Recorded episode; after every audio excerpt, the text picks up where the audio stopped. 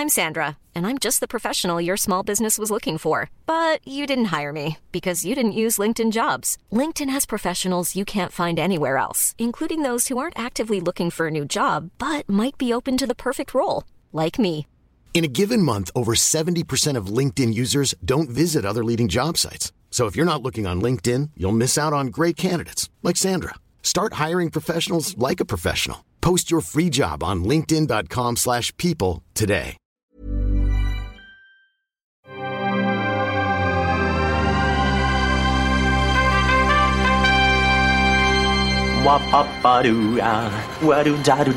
Steven, arrête s'il te plaît, j'ai jamais pu encadrer Michel Legrand.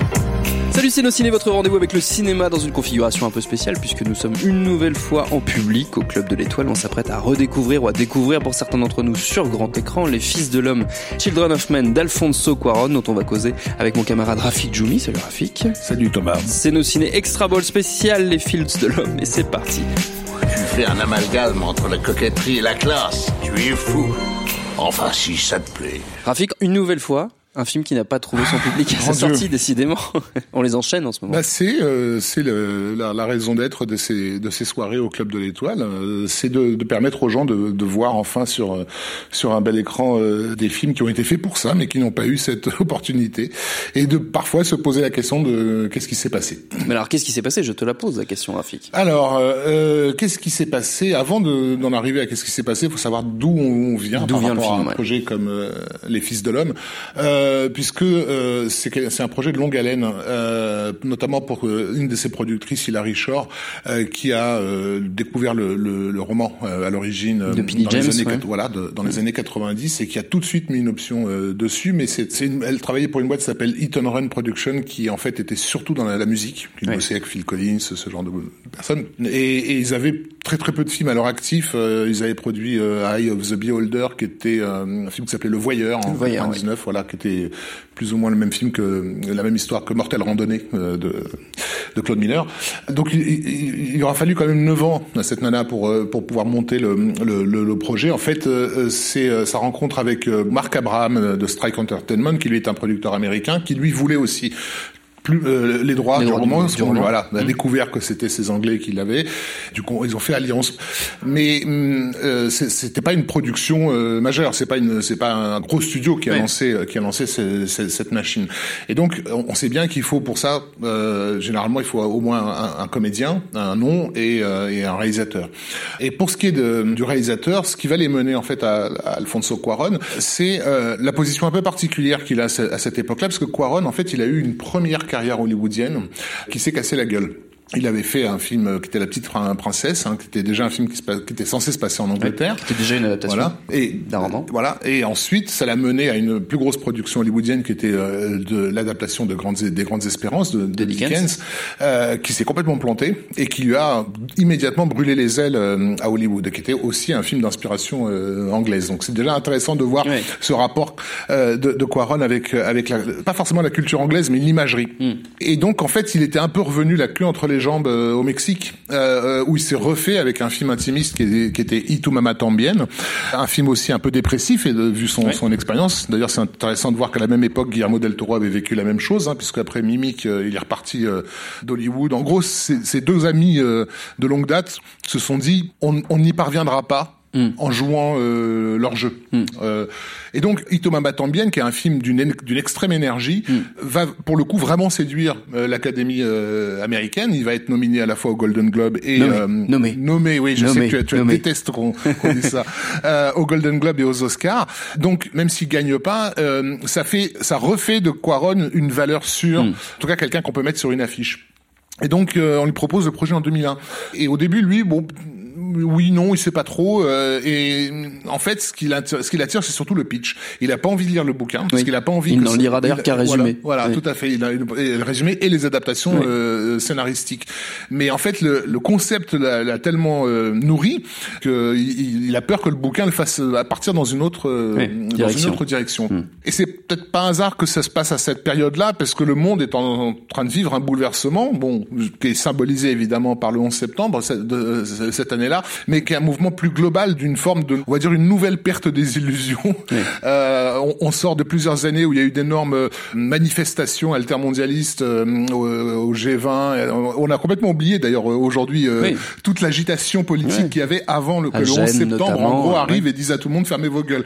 Euh, donc Quaron, il était quand même dans cette dans cette dynamique et attentif aux mouvements sociaux qui se produisent à travers le monde, où en gros l'humanité est en train de dire à ses dirigeants faites quelque chose là, on va vraiment dans le mur. On sait pas de quoi, mais on va dans un mur quoi. Et donc je pense que le, les fils de l'homme, enfin sa vision des fils de l'homme, s'est nourrie de de ça, de ce de ce chaos que le 11 septembre a, a d'une certaine façon mm. euh, restructuré en un néo-fascisme, je sais pas comment le, le, dire quoi. Donc euh, il est très très euh, excité par l'idée de faire un film d'une certaine façon concept quoi. Mais grâce à son ami Guillermo, il va se retrouver sur un un, énorme projet qui est donc Harry Potter et le prisonnier d'Azkaban, parce que le film a été proposé en fait à, à Guillermo, qui après réflexion a décidé de pas le faire parce que lui aussi avait décidé de refaire sa carrière hollywoodienne en étant complètement maître et refusé de faire un film où, où il y avait euh, une batterie de 50 producteurs au-dessus de lui. Bon, Alfonso, lui, était plus, voilà, plus souple à ce niveau-là, même si Warner avait peur, euh, parce que quand ils ont vu Tom Tambien, euh, ils ont eu peur que Harry et ses copains se fassent, des partouzes euh, dans tous les coins. mais bon, concept, non, mais très vite, le résultat leur a donné raison, et en plus, je crois que J.K. Rowling était très pour, parce qu'elle adorait la petite princesse, donc tout allait bien. Mais en fait, sur Harry Potter, euh, avec l'énorme budget qui est mis à sa disposition, il va aussi pouvoir expérimenter quelque chose qu'il a euh, envisagé euh, sur un plan esthétique pour les Fils de l'Homme. Parce que, pareil, à cette époque, donc au début des années 2000, on commence à voir exploser un nouveau type de filmage qui se voudrait un peu chaotique. on va avoir arriver les Jason Bourne, tous ces trucs-là, voilà, qui en gros fait bouger ta caméra dans tous les sens sans te préoccuper du reste, qui donne des films certes chaotiques pour le coup, mais alors complètement incompréhensibles. Et donc, pour un mec comme Quaron, il y a l'idée de comment on pourrait euh, obtenir cette sensation là avec quelque chose de lisible en fait voilà. Mm. et sa source d'inspiration elle sera la même euh, d'ailleurs que celle de McTiernan euh, sur euh, 3 en partie. C'est la bataille d'Alger eh de Gillo Pontecorvo qui est un film indispensable si vous ne l'avez pas vu hein, voilà suffisamment indispensable pour avoir été interdit en France à l'époque et et son réalisateur défoncé par les cahiers du cinéma. Mm. donc vous savez que vous devez le voir maintenant et qui est vraiment le film qui a créé ce qu'aujourd'hui on appelle euh, ce langage, euh, comment dire, euh, handicam, quoi, vraiment près du corps, où tu as l'impression de suivre les personnages dans, dans leurs déplacements, etc. un langage coup de poing, quoi. Son autre référence, c'est l'aurore de, de, de, Bon, le, non, je suis pas censé le dire, c'est un secret. Hein. Enfin, je veux dire, tu sais bien que l'obédience cinéphile nous, nous interdit de dire, nous interdit, nous interdit de dire que l'aurore est le plus grand film de toute l'histoire du cinéma. C'est vrai que c'est en violation de, tous nos, de tous nos codes. Vous jamais dit ça. L'aurore, en fait, tout simplement parce que c'est le film qui a vraiment euh, popularisé, enfin, démontré, comment dire, le, que le filmage impossible ne l'était jamais, quoi, et qu'on pouvait vraiment tout tenter euh, euh pour, pour, euh, pour, non seulement raconter l'histoire, mais surtout traduire un sentiment, quoi, en termes de mouvement de grue, de, de plans séquences, etc. Et donc, le, les Fils de l'homme, qui en fait est pas vraiment un film à récit quand on réfléchit bien. Il y a une, il y a une intrigue, il y a un fil conducteur, mais elle est quand même extrêmement ténue. Qui est très ténue. Euh, c'est plus un film de sentiment en fait. Mm. C'est un film qui nous donne une, euh, euh l'impression, mm. euh, l'impression d'un monde plus qu'autre chose. On traverse cet univers. Et euh, Quaron n'a pas non plus l'intention de faire un film politique comme il les déteste. C'est-à-dire vraiment de, donneur de leçons, à mm. plaquer des tracts dans la gueule du spectateur. C'est aussi pour ça que qu'il privilégie le ressenti, la, la sensation et, et du coup il va énormément travailler évidemment le, le design et, et, aussi une certaine forme de, de symbolique euh, dont une qui a je trouve est passée relativement inaperçue qui est celle des animaux. Euh, le film est, est, rempli euh, d'animaux dans tous les coins des, des allusions parce que en fait c'est une façon pour lui de retrouver le, le, caractère de fable de la ferme des animaux de, de George Orwell qui avait inspiré d'ailleurs aussi les Pink Floyd quand ils avaient fait l'album Animals tout à fait. qui était la version capitaliste de, de, la ferme des animaux qui, elle, parlait du totalitarisme euh, soviétique. Et comme par hasard, évidemment, dans Les Fils de l'Homme, on a une allusion directe à la couverture de, de, de cet album avec le cochon géant euh, là, euh, qui, qui, flotte dans le ciel. Donc il y a il y a cette idée en fait de d'assimiler euh, cette humanité à des animaux en perdition en fait quoi. Ce mur contre lequel la société de tournant des années 2000 bloquait, c'était la perte des illusions, c'est la perte de l'espoir. Et la perte de l'espoir, c'est en gros la perte de tout ce qui fait notre humanité. Nous sommes des créatures guidées. Nous sommes en gros l'espèce humaine est la seule espèce qui a une conscience de l'après, euh, de ce qui vient après. Et elle se construit en fonction de ça. Lui retirer euh, l'après, c'est lui, retirer son humanité tout simplement. Donc la, la, la vraie problématique de destruction du monde, de déchéance, elle est là en fait. Quand tu nous, quand tu nous retires l'après, il y, a, plus rien, il y a plus d'humanité. Évidemment, le pitch même du film, qui est donc cette, euh, j'ai plus le mot en tête, mais bon, en gros, l'infertilité, l'infertilité, voilà, des humains. On n'a pas besoin de nous rappeler que c'est la perte de l'espoir. En fait, on, on, le comprend immédiatement et encore une fois euh, mm. euh, intuitivement. Donc voilà, c'est comment construire un, un, film qui soit pas un, un, propos politique, mais un sentiment politique. Et puis évidemment, il va falloir après mettre tout ça en, en œuvre. C'est un gros travail de design qui a pas forcément vocation à être vu en tant que tel. Mm. Euh, c'est pas Blade Runner au sens euh, waouh, tu t'extasies devant le truc, mais il y a un, un, travail énorme. Juste pour exemple, il y a toute une scène où, où le, personnage de Julianne Moore l'accueille euh, dans, dans, dans, une pièce qui est intégralement recouverte de coupures de, de, de presse. Euh, toutes ces coupures de presse ont été créées pour le film. C'est-à-dire que tous il y a des articles en fait sur le mur, vraiment, euh, qui ont été rédigés, etc. par, par l'équipe, euh, voilà, euh, absolument, absolument tous. Donc je vais pas lister comme ça tous les petits détails qui se baladent dans tous les coins, mais les choses ont, ont toujours un, un, sens quoi. Mm. On a quand il se fait kidnapper, on le balance dans une camionnette qui, qui porte le nom de Holden Sons parce que le personnage de la trappe cœur s'appelait Holden, tu vois, et donc ce personnage révolté contre le système. Holden Caulfield. Voilà. Bon, je vais pas non plus trop m'attarder sur la, la symbolique mythologique qui est bon, déjà dans le titre, évidemment, euh, euh christique, euh, par essence du, le groupe du, de, du, film. de terroristes s'appelle les Poissons. Voilà, qui donc est le signe de reconnaissance des premiers chrétiens, underground. Le héros, donc Théo Faron, c'est euh, littéralement le dieu des phares. Hmm. D'ailleurs, la boîte de prod, une des boîtes de prod, c'est Beacon Production, donc il y avait, cette idée de lancer une lumière, un espoir et tout ça. Mais il y a, y a une conscience aussi mythologique, d'autant plus mythologique que le Tequila Gang, qui sont donc ces trois réalisateurs Inaritu, Guillermo del Toro et Alfonso Cuarón ont chacun sorti un film à cette période qui se répondent par leur titre en fait, qui sont le, La labyrinthe de Pan, c'est-à-dire celui de la de la sagesse antique, euh, euh, Babel qui est celui de la de la sagesse perse et euh, euh Les fils de l'homme qui est celui de la sagesse euh, chrétienne en fait. Donc je vous laisse après déduire ce que vous voulez des, des rapports que les films entretiennent entre eux à un niveau symbolique et mythologique. Mais c'est là aussi en fait. Encore une fois, c'est un film qui est puissamment politique, mais que ça n'est pas un tract politique. Mm. Et c'est peut-être aussi ce qui lui donne sa, sa, sa saveur et sa particularité. Je pense chez un public notamment de geeks comme nous, qui détestons en général qu'on leur fasse la leçon, euh, mais qui sont prêts à tout gober si, si tu nous donnes l'émotion qui va avec, on est prêt à te suivre jusqu'au bout du monde. D'ailleurs, euh, j'ai demandé à ce qu'on me passe euh, ensuite un, un, court métrage qui a été fait par Alfonso Cuaron et, et son fils euh, pour faire la promotion d'un livre qui s'appelle La stratégie du choc de Naomi Klein. Et vous comprendrez, enfin vous verrez en, en voyant ce court métrage publicitaire au ton très particulier les préoccupations qui déjà, enfin voilà que que, que Cuaron avait euh, au moment où il travaillait euh, sur sur les Fils de l'homme. Qu'est-ce qui a fait que ce film n'a pas été accueilli comme comme il se doit? C'est la question traditionnelle de ce rendez-vous. bon déjà, euh, donc c'est un, un, film qui a été distribué par Universal à une époque où il y avait déjà un glissement de terrain à Hollywood, au sens où ils avaient de plus en plus de mal à vendre des films qui étaient des produits, euh, des prototypes. En fait, on commençait déjà à pas mal faire du surplace au niveau des franchises. On est dans la, la grande période Shrek 2 et compagnie, où les Fast and Furious cartonnent et tout ça. Et bon, euh, un film aussi singulier avec un pitch, même si le pitch est puissant, je pense que le pitch est puissant et donne envie aux gens de le voir. Euh, le, le, film en lui-même est trop euh, pas complexe, mais encore une fois, comme il n'y a pas un récit fort derrière ce pitch, on ne savait pas comment le vendre. En gros, il se, il se reposait simplement sur le, le, le roman d'origine qui lui-même n'est pas, n'est pas, un, pas un, énorme, un énorme succès. Voilà. Gigantesque, euh, et Quaron n'était certainement pas une star. Même Harry Potter n'avait certainement pas servi à, à, faire de lui euh, une star.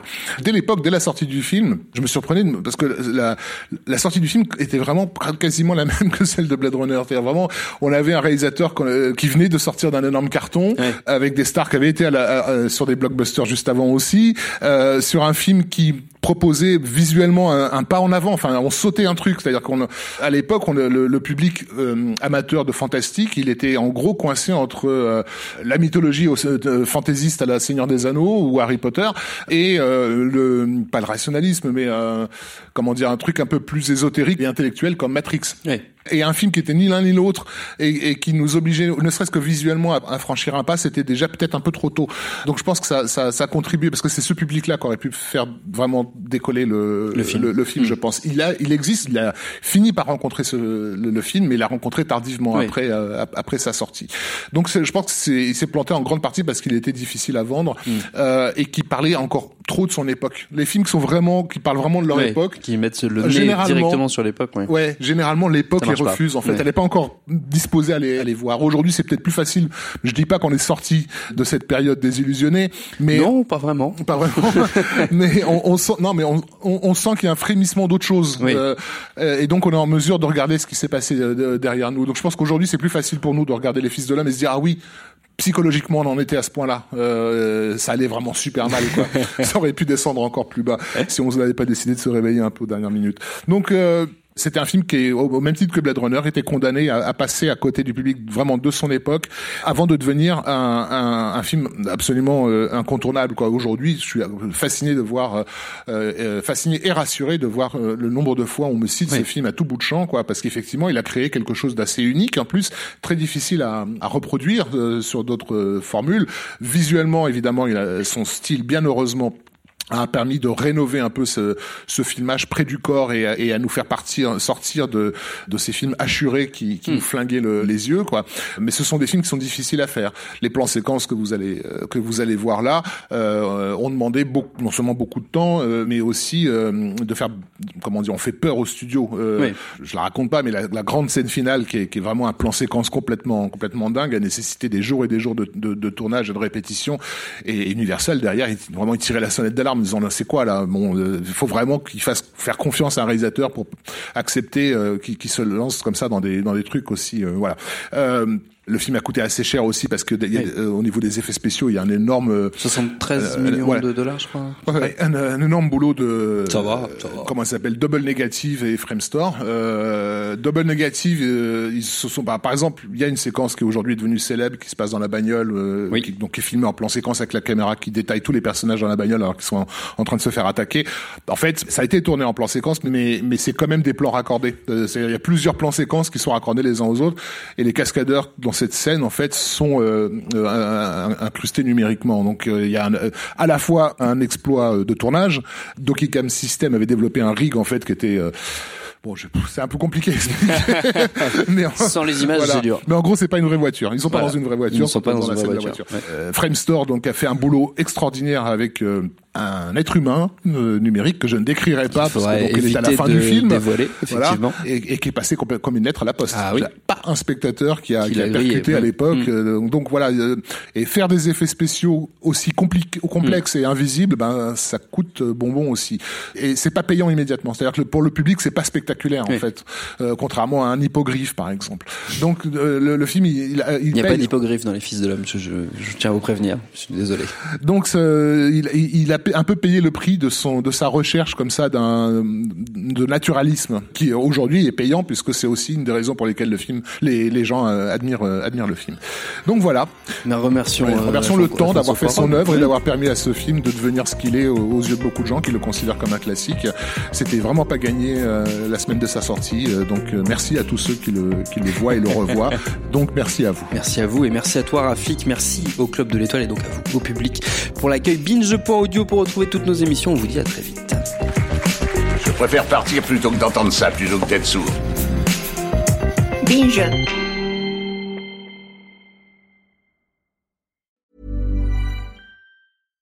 Hey, it's Paige DeSorbo from Giggly Squad. High quality fashion without the price tag. Say hello to Quince. I'm snagging high-end essentials like cozy cashmere sweaters, sleek leather jackets, fine jewelry, and so much more. With Quince being 50 to 80% less than similar brands. And they partner with factories that prioritize safe, ethical, and responsible manufacturing. I love that. Luxury quality within reach. Go to quince.com slash style to get free shipping and 365 day returns on your next order. Quince.com slash style.